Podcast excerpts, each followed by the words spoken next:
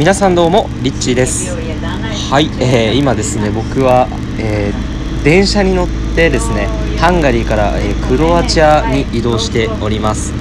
えーまあ、ハンガリーからクロアチアまでですね、まあ、場所によるんですけれども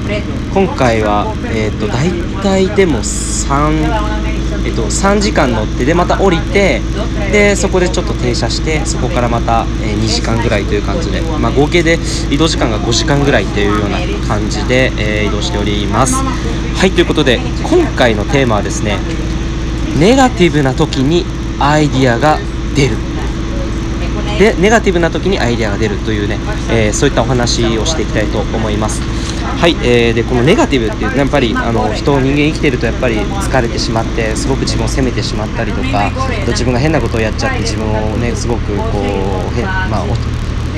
責めてしまったりとか、まあ、落ち込んでしまうというそういったネガティブな状況結構あの多くあると思います。で例えばね、まあ、布団に入って今日一日あの仕事に行かないといけないのになんかすごい嫌だな行きたくないなとかね、まあ、そういうすごく体も重たいなとかっていう、まあ、そういうところも含めて、まあ、ネガティブな時すごくこう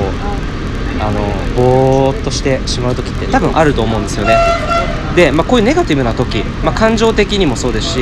えーから行動的にもすごくこう重たくなってっていうそういったネガティブな状況の時に実はアイデアが出るっていうお話があります。アイデアが実はねこの時にたくさん出るんですね。え本当なの？っていうふうにね多分ちょっと思った方もいると思うんですけど意外とやっぱこうポジティブになってる時ももちろんアイデアが出やすいんですけど、まあ、ある研究によるとですね、あのーまあ、テストを行ったんですね。一つのグループには、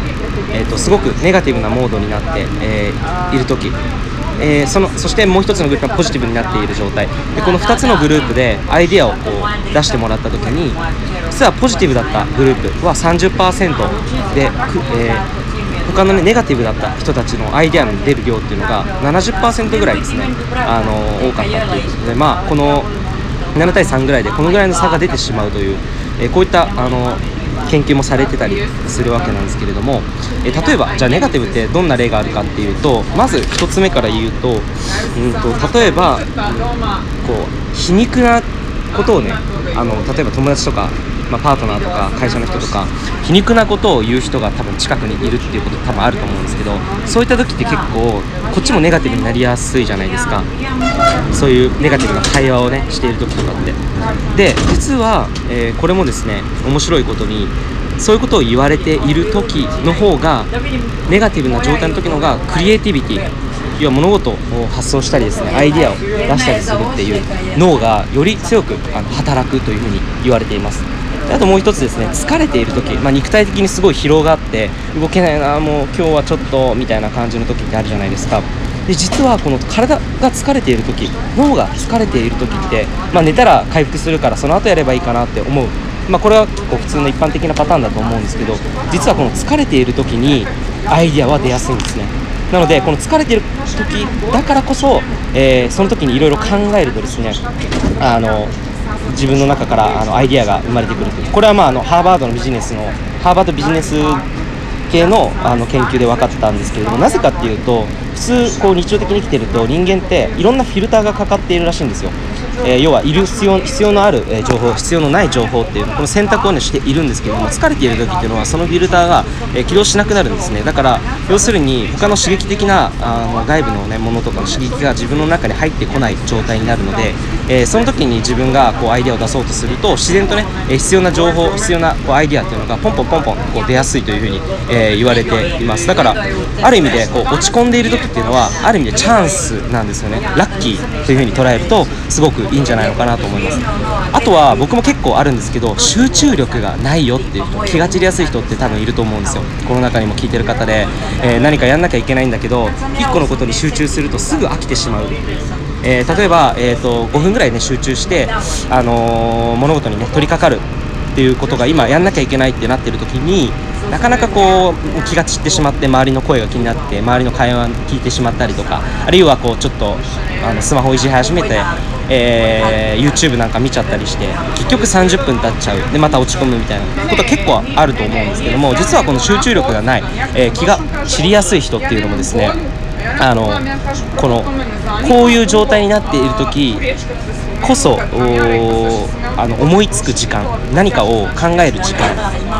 えー、短期的にはこう集中して何かを考えたりアイデア発想したりっていう時間に使うと実はまあアイデアが出やすい。いいアイデアが出やすくなるというふうに、えー、言われたりしているそうなんですね、まあ、他にもいろいろあって例えば退屈だなぼーっとしている時とかこの退屈だなって時間が増せば増すほど実はクリエイティブになるというふうに、まあ、セントラルランカッシュ大学の研究でも、えー、分かったりしています、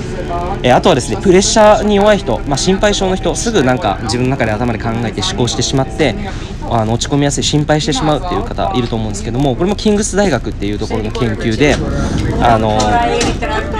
そのそういう時ほどですね人間っていうのは解決策をこう考える脳が働く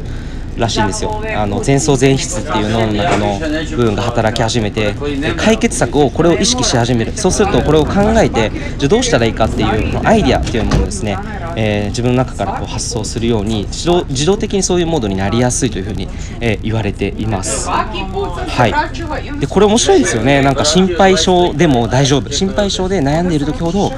例えばなんか、うん、ビジネスだったりとか今の自分のやってる仕事でのアイデアとかを考える時間に使うとよりいいアイデアとかが出てくるということになるんですよね。